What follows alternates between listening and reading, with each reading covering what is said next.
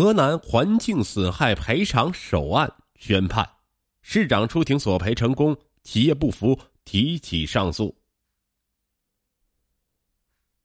二零二零年十月十三日，一审开庭四个月后，河南省濮阳市政府状告山东聊城德丰化工有限公司（下称德丰化工）生态环境损害赔偿案判决出炉。濮阳市中级法院一审认定。德丰化工违规转移危险物品，导致濮阳境内水体生态环境严重污染，判处其赔偿濮阳市政府应急处置费、评估费、环境损害赔偿费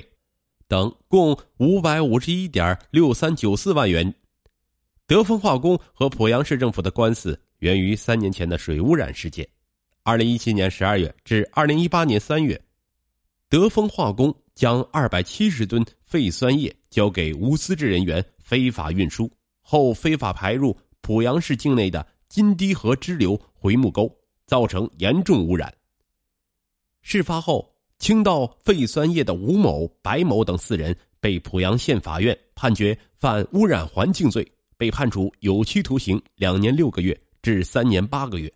二零二零年三月。濮阳市政府又以原告身份向德丰化工提起生态环境损害赔偿诉讼。生态环境损害赔偿诉讼是指环境污染事件发生后，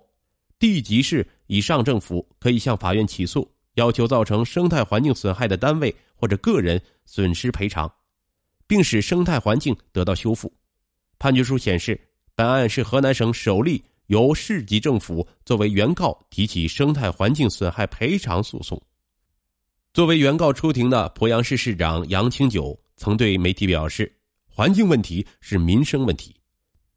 市政府提起此次诉讼，就是为了尽到政府的生态保护责任，提升政府的权威和公信力。”在濮阳市濮阳县大桑树村，六月中旬的田地里麦子早就收了，只剩下。半截金黄色的麦秆偶尔有村民在田埂上搭出一根水管往地里灌水，顺着长长的水管望去，另一头的水泵放在一条飘着浮萍的河里，这条宽约十米的河就是回木沟。公开信息显示，回木沟为金堤河支流，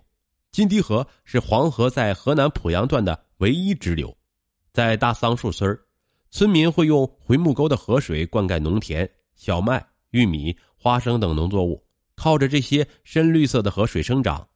但从二零一七年年底开始，回木沟遭到污染，河水一度变成了黑红色。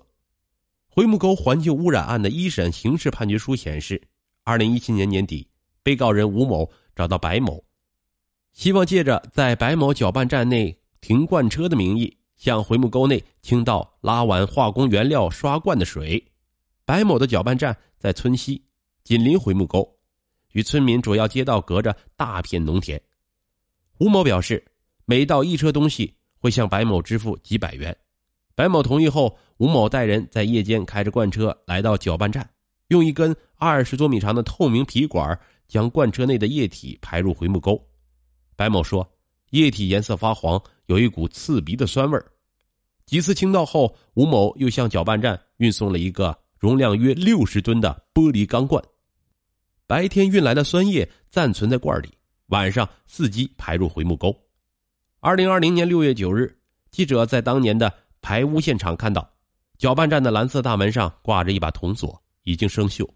墙内散落着搅拌机、铁架、铜管等。此外，院子东南侧有一个深约三米的大坑，正是之前放置玻璃钢罐的位置。大桑树村村民王勇家的麦田在搅拌站下游一公里左右。二零一八年春天，麦子刚没脚背时，他发现回木沟的水变成了黑红色。那段时间，河对岸的李姓人家仍用回木沟的河水浇地，没多久，青绿色的麦苗变黄，之后全部枯死。周围几户人家看到后，不再用河水浇地。在王勇的印象里，李家的麦子枯死后。他们曾往地里种过两三次农作物，都没长出来。最终，李家挖出田地表层的土壤，再种麦子时才重新发芽。王勇说：“差不多过了一年，村民才重新使用回木沟的河水灌溉庄稼。”二零一八年二月，由濮阳市生态环境局设立的金堤河大涵桥断面自动监测点发现了水质异常，后台数据显示水质 pH 值约为二，呈强酸性。大韩桥断面监测点位于大桑树村下游六公里左右，在监测点上游三四百米处，回木沟汇入金堤河。为此，在市局领导下，濮阳县生态环境局请来了专业公司。对回木沟金堤河进行了七十多个小时的应急处置，从监测点开始，处置公司每隔一段距离就往河内排放碱性和污水调节剂，以求河水 pH 值恢复正常。为了防止污染扩散，我们还对河水进行了截流。濮阳县生态环境局工作人员卢明忠说：“当时金堤河上有一个送电工程。”正好在大涵桥断面监测点下游四五百米修建了一道大坝，河水必须通过坝下管道流到下游。我们的截流措施就是把管道口堵住。与此同时，从发现水质异常时起，濮阳县就开始了污染源排查。据卢明忠介绍，县生态环境局在监测点附近走访调查后发现，周边没有企业，也没有隐藏排污口。由于此判断可能有人向金堤河非法倾倒污染物，在监测点上游的回木沟与金堤河 Y 型交汇点，工作人员又进行了取样检测，结果显示回木沟水质呈酸性，污染源于是被锁定到了回木沟。为找到具体排污点，县生态环境局的工作人员沿着回木沟上溯。每隔一两百米就会取河两岸及中间的水样进行测试。他们随身携带空调遥控器大小的白色酸度计，把酸度计放到水中，就能立即显示 pH 值。卢明忠说：“排查工作是二零一八年二月开始的，受当时的地理位置、水文变化等因素影响，人工排查只能确定污染源在大桑树村附近，更具体的位置就不清楚了。”另一方面，鄱阳县公安局于二零一八年三月底成立了调查组，回木沟途经濮阳市的四个乡镇，每个乡镇的派出所都抽调了一名副所长参与调查。据卢明忠介绍，专案组调取了一个月内监测点周边的检查卡口的资料，以及一百多处公安监控、社会监控的视频，并对一个月内从濮阳县经过的所有危险品车辆进行了排查。最终，从一千三百余辆大车中发现了八辆可疑车辆。五个月后，锁定了吴某的罐车。据调查，二零一七年十二月至二零一八年三月，这辆罐车先后在大桑树村村西停靠二十七次，每次停靠一小时左右。至少二十次的行驶轨迹为从德丰化工装车出发，行至大桑树村后卸车。二零一八年八月。吴某、白某等四人被公安机关抓获。调查显示，二零一七年十二月至二零一八年三月，吴某等人向回木沟排放废酸液二十一车，共计二百七十吨。二零一九年九月，濮阳县人民法院认定吴某等四人非法排放处置有害物质，后果特别严重，构成污染环境罪。四名被告人分别被判处有期徒刑两年六个月至三年八个月。并处罚金。白某上诉后，濮阳市中级人民法院于二零一九年十一月对本案作出二审裁定，维持原判。二零一九年十月，吴某、白某等人的刑事案件一审判决不久，濮阳市司法局开始准备此次污染的生态环境损害赔偿诉讼。濮阳市政府做原告，对产生酸液的德丰化工提出生态环境损害赔偿。李金桥是濮阳市司法局二级调研员，他和同事把这件事称为“官告民”。过去涉及政府的往往是行政诉讼，政府当被告。像这种政府主动起诉人家的事儿还真不多。濮阳市政府上法庭做原告，源于中共中央办公厅、国务院办公厅二零一七年十二月发布的《生态环境损害赔偿制度改革方案》，下称。改革方案，方案规定，省级、地级市政府可以对造成生态环境损害的单位或个人要求赔偿，使受损的生态环境得到修复。据中国政法大学教授、国家生态环境保护专家委员会委员王灿发介绍，改革方案实施前，一个地方的生态环境遭到污染或破坏，通常由符合条件的环保组织或当地检察机关提起公益诉讼。公益诉讼一般是民间环保组织来做，政府作为自然资源和生态环境所有人，他提起的生态环境损害赔偿一般叫国益诉讼。也就是说，公益诉讼表达的是公共利益，生态环境损害赔偿诉讼表达的是国家利益。王散发说，在全国律协环境资源与能源法专业委员会委员赵光看来，实践中涉及国家财产、国有土地上的生态环境破坏，更倾向于由政府提起生态环境损害赔偿诉讼；在其他领域，比如集体土地上的生态环境破坏等。更倾向于由公益组织或检察机关提起公益诉讼。王散发也认为，有了生态环境损害赔偿制度后，为生态环境损害买单的不再是政府，而是污染企业。二零一八年五月，改革方案实施的五个月后，全国首例省级政府所原告的生态环境损害赔偿诉讼在江苏省泰州市中级法院开庭。因安徽海德化工科技有限公司产生的废碱液被排入江苏省内的长江新通扬运河，造成严重环境污染，江苏省政府请求法院判令该公司赔偿生态环境修复费、生态环境服务功能损失费、评估费及诉讼费等共五千四百八十二点八五万元。最终，江苏省政府胜诉。此后，全国多地出现同类诉讼案件。生态环境部官网信息显示，截至二零二零年一月，全国共办理生态环境损害赔偿案件九百四十五件，涉案金额超过二十九亿元。虽然不少地方已有先例，但在河南，回木沟污染事件是地市级政府发起的首类类似诉讼。在李金桥看来，地方财政对修复环境的支出是政府一定要当原告的原因之一。如果你不提起诉讼，光是前期的应急处置就已经花了一百三十八万，这就成了财政的负担呢。与环境公益诉讼不同，政府做原告的生态环境损害诉讼赔偿有一个必备的前置程序——磋商。赵光说：“磋商就是让赔偿权利人和赔偿义务人面对面协商，如果污染者同意赔偿或修复。”赔偿金额和履行方式也能达成一致，那就不用去法院了。否则，赔偿权利人就可以起诉。生态环境部官网信息显示，在九百四十五件生态环境损害赔偿案中，已结案的五百八十六件，其中以磋商方式结案占比超过三分之二。为了确定赔偿金额，二零一九年十月，濮阳市司法局聘请了省内一家有资质的检测公司。评估回木沟污染事件造成的损失，彼时环境损害已发生近一年，检测公司只能通过虚拟治理的方式进行评估。处理一吨废酸需要多少钱是有市场价格的，用吨数乘以价格，再按照相关规定乘以环境敏感系数，就可以得出具体的损害赔偿费用。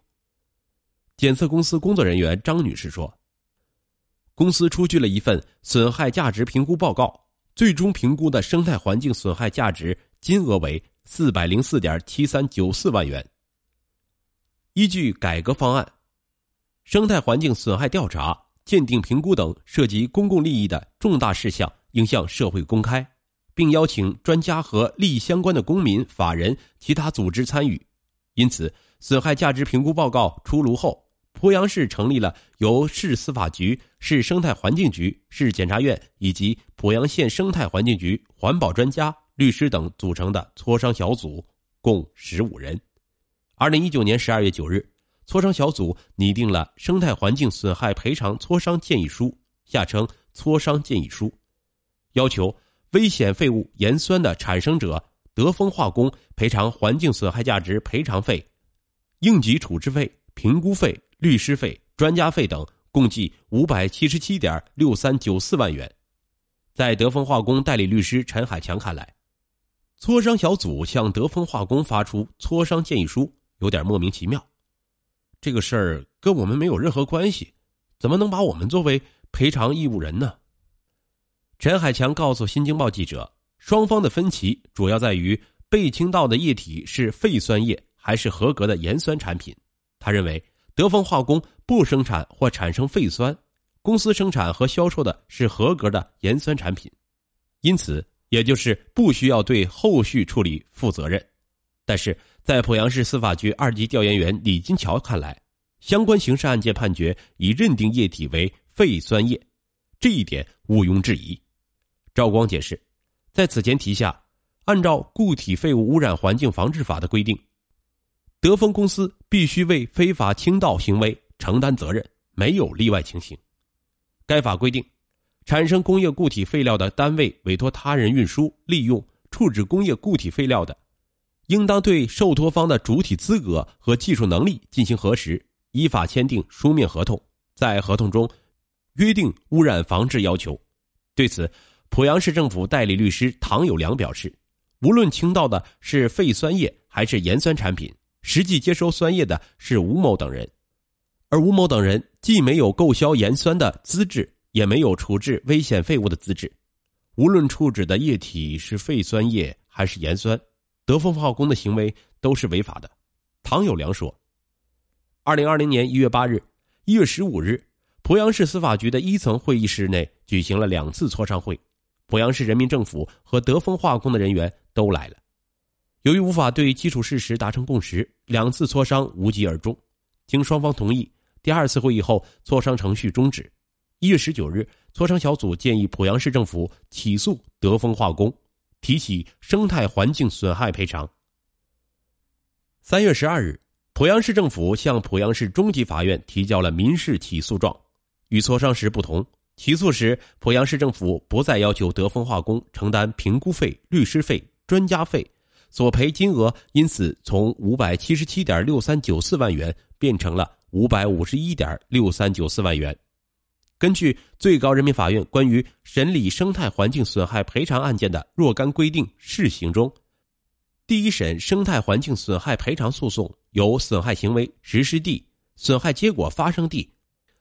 或被告住所地的中级以上法院管辖。按照这个要求，鄱阳市中院可以审理此案。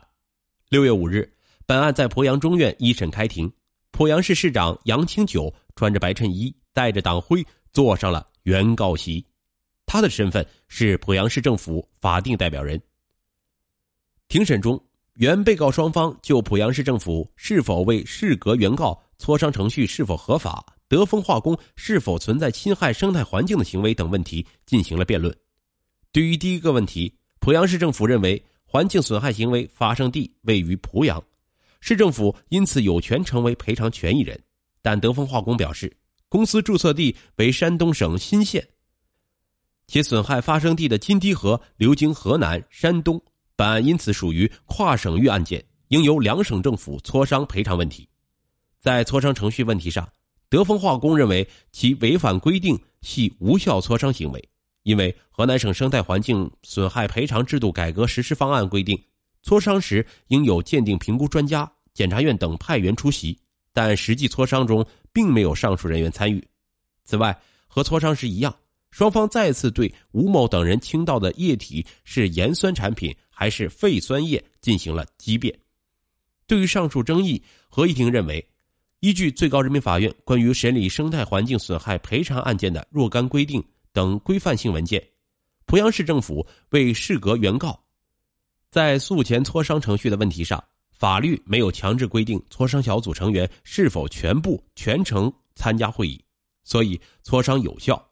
至于倾倒液体的性质，合议庭认定德丰化工非法处置的盐酸处于被抛弃状态，应为危险废物。十月十三日，濮阳中院对本案一审判决，认定德丰化工违规转移危险物品，最终导致濮阳境内水体生态环境严重污染，判处德丰化工赔偿濮阳市政府应急处置费、环境损害赔偿费、评估费等在内共计。五百五十一点六三九四万元。对于赔偿金使用，唐有良表示，它将被用于金堤河回木沟的生态修复。如果生态环境损害无法修复，资金则将按照财政部二零二零年三月《生态环境损害赔偿资金管理办法（试行）》规定的上缴国库等方式处理。十一月八日下午，陈海强表示，德丰化工已向河南省高级法院提起上诉，我们请求二审法院改判，或请最高法院指定其他中级法院管辖。陈海强说：“